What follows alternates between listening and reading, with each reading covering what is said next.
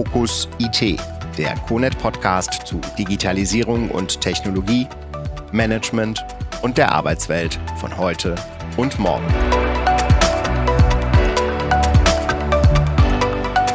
Herzlich willkommen zu einer neuen Folge und zu unserem Podcast der Firma CONET.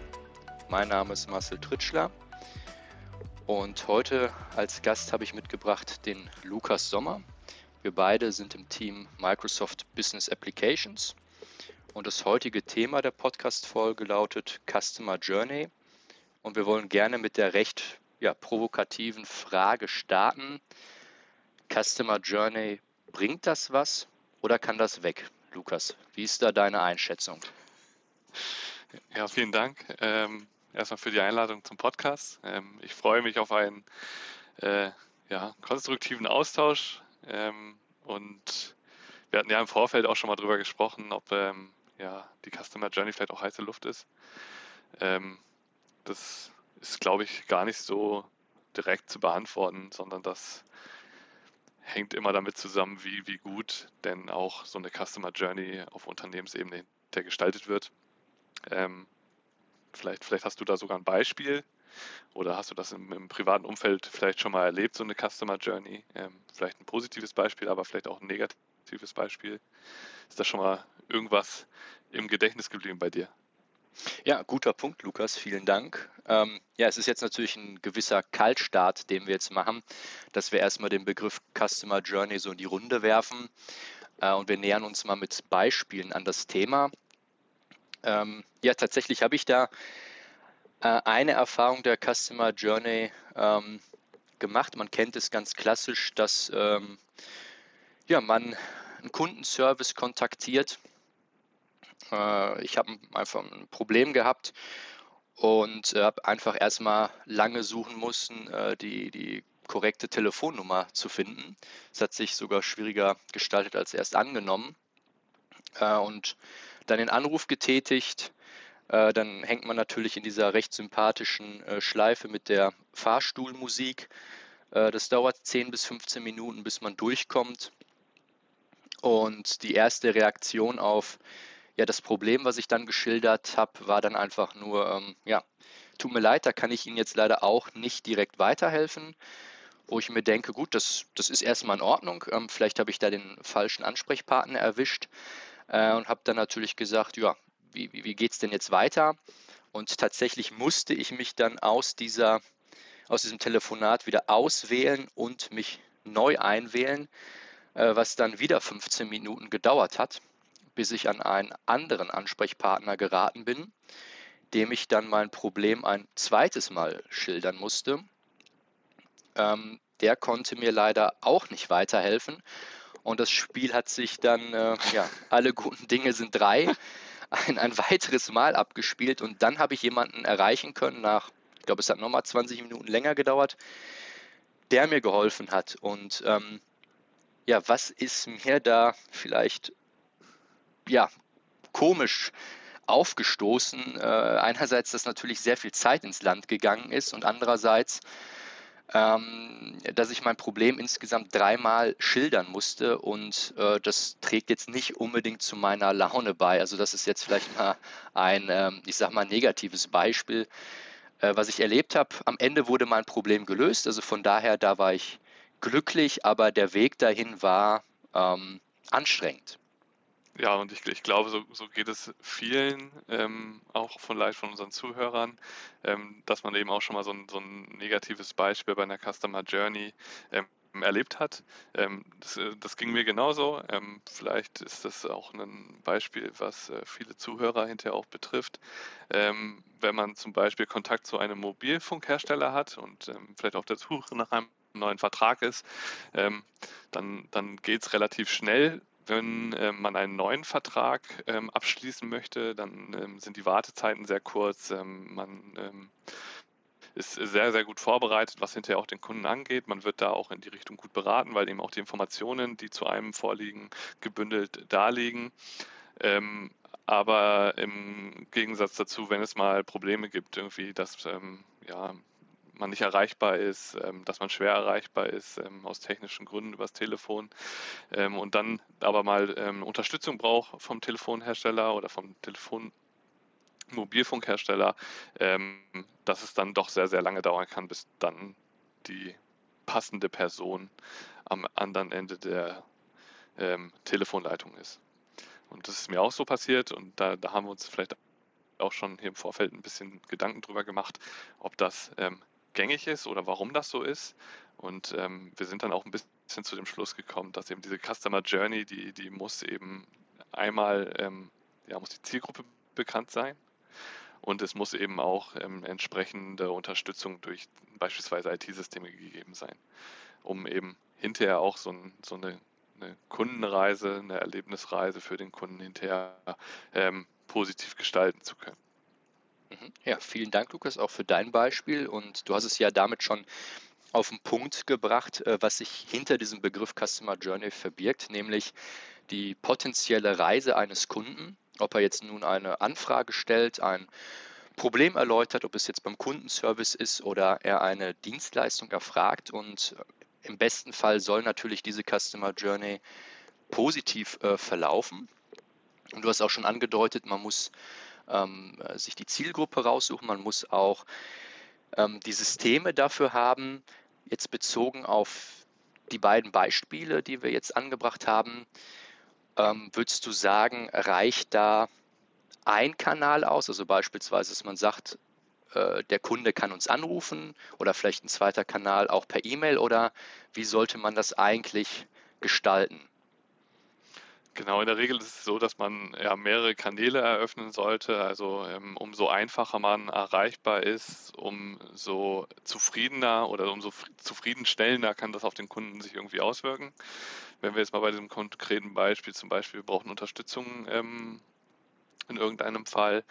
Ähm, und da macht es auf jeden Fall Sinn, dass man nicht nur eben eine Telefonnummer bereitstellt oder eben eine Support-Hotline, sondern auch in Richtung äh, Chatbots ähm, etc. geht, um einfach diese Hürde, diese Barriere, die da irgendwie auch besteht, ähm, in Kontakt mit dem Unternehmen zu treten, dass die eben relativ klein ist.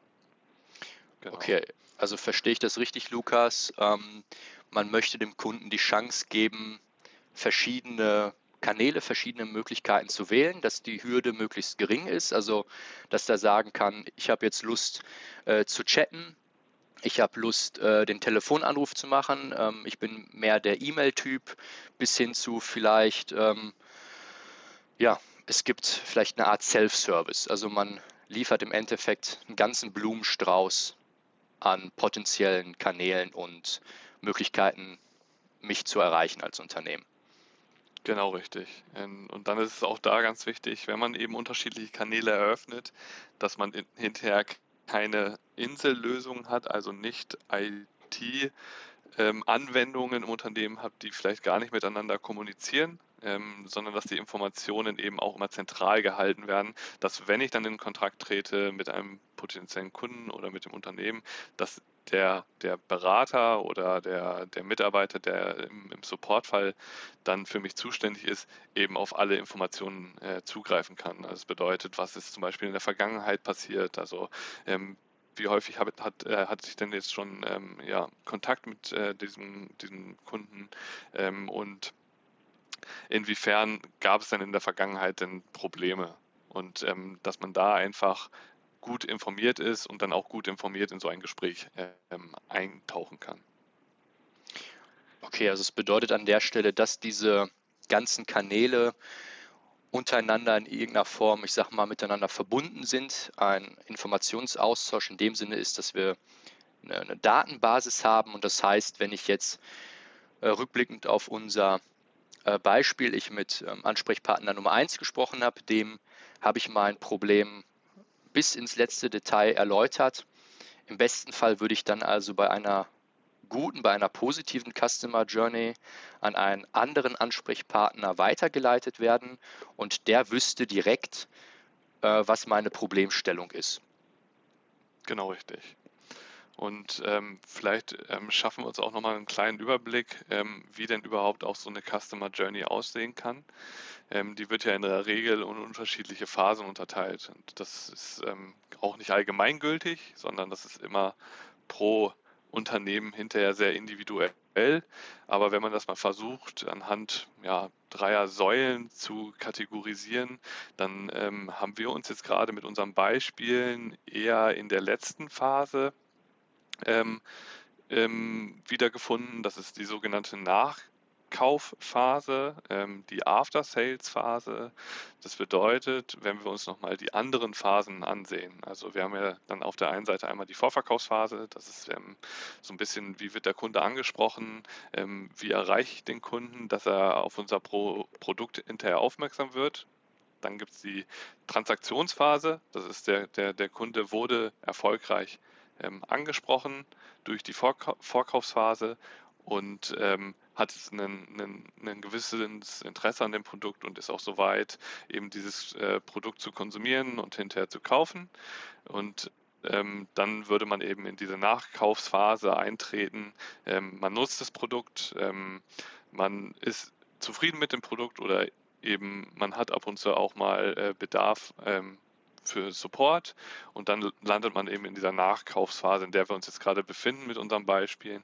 Und dort ist es eben ganz wichtig, dass über diese Customer Journey hinweg, also in allen drei Phasen, in der Verkaufsphase, in der Transaktionsphase und in der Nachkaufphase, eben die Informationen hinterher auch gebündelt ähm, ja, gebündelt konsumiert werden können, ähm, damit ich eben weiß, wie habe ich den Kunden damals angesprochen, wie ist es denn hinterher zu einem, zu einem Geschäft gekommen, also wie ähm, ist der Verkaufsprozess, wie hat der stattgefunden und wie, wie verhält sich der Kunde denn im After Sales? Und ähm, ich glaube, mit diesen drei, in diesen drei Säulen habe ich ähm, eine, eine gewisse Informationshoheit dann wenn, wenn die Infrastruktur da passt und wenn ich das dann hinterher auch auswerten kann, dann habe ich da ein gewisses Optimierungspotenzial, um eben auch diese Customer Journey, die vielleicht am Anfang einmal standardisiert entwickelt worden ist, ähm, immer mehr auch auf eine spezielle Personengruppe oder auf mich selber hinterher zu ähm, ja, anzupassen. Und ich glaube, das ist ganz wichtig, dass man ähm, deswegen eine Customer Journey im Unternehmen hat und die dann eben auch sehr spezifisch auf ein Unternehmen äh, geschneidert worden ist. Ja, damit hast du schon eine sehr schöne Überleitung gemacht, Lukas. Ähm, Im Endeffekt, ein Unternehmen sollte sich eben diese Gedanken machen, wie sieht die Customer Journey aus und wie du es äh, beschrieben hast, eben eine im besten Fall sehr positive Customer Journey für die Kunden zu erreichen und dass es eben sinnig ist, in dem Zusammenhang sich eben zu Beginn Gedanken zu machen, ähm, wie sieht dann diese Customer Journey auch äh, überhaupt aus.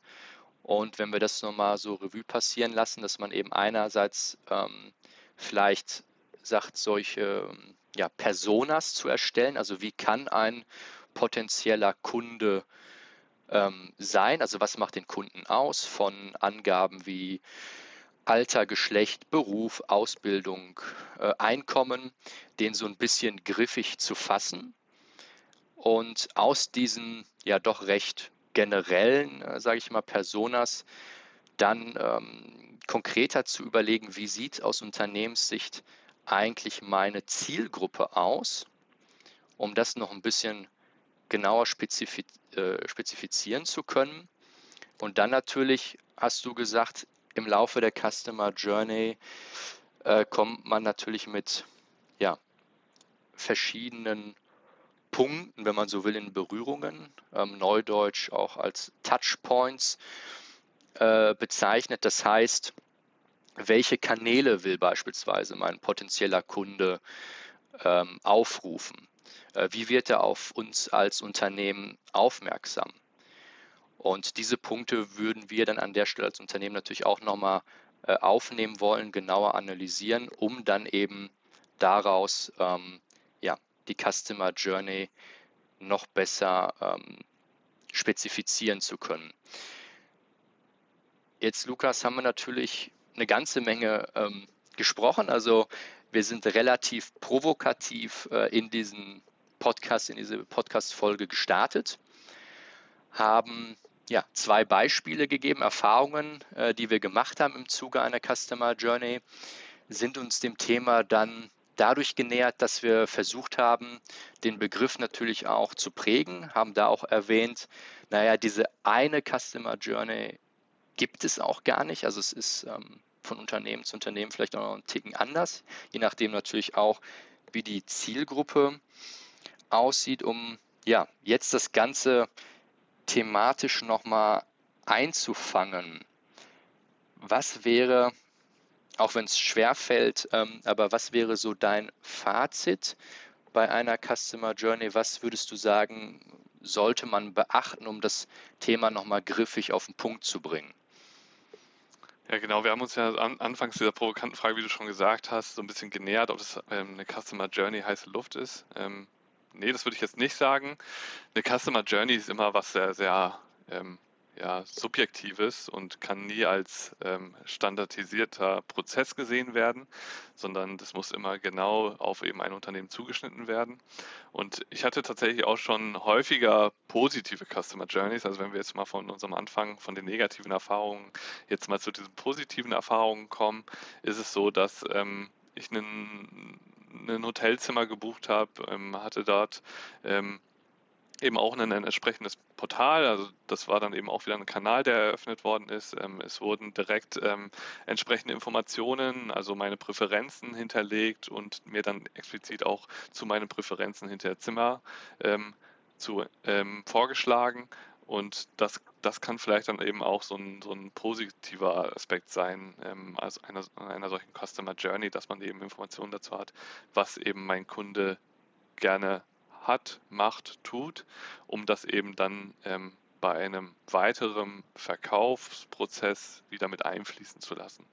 Und deswegen ist eine Customer Journey, wenn sie individuell gestaltet worden ist, auch ähm, sehr, sehr wichtig und kann eben auch aktiv zum Unternehmenserfolg beitragen, ähm, um eben dieses Gefühl, was der Kunde in Kombination ähm, meines Unternehmens, also vielleicht auch mit dem, dem Image meines Unternehmens verbindet, ähm, das eben positiv zu beeinflussen. Ja, da würde ich doch sagen, Lukas, ist das ein schönes Fazit, ähm, ja, mit einem positiven Beispiel zu enden, was dann eben, wie du es auch beschrieben hast, zeigt, ähm, wenn sich ein Unternehmen da eine Menge Gedanken macht, dann fühlt man sich als äh, Kunde auch vollumfänglich ab, äh, abgeholt und weiß das dann an der Stelle auch sehr zu schätzen. Und ähm, genau. ja, so gelangen wir dann auch schon zum Ende. An der Stelle möchte ich mich sehr bei dir bedanken, Lukas, dass du dir die Zeit genommen hast und wir ja diese schöne Folge aufnehmen konnten und äh, ja, diesen Dialog über das spannende Thema der Customer Journey ähm, ja, durchführen konnten. Ja, genau, das kann ich nur zurückgeben. Vielen Dank für das nette Gespräch und ähm, vielen Dank für Ihre Aufmerksamkeit und äh, fürs Zuhören und bis bald. Ja, bis zum nächsten Mal. Bis bald und vielen Dank.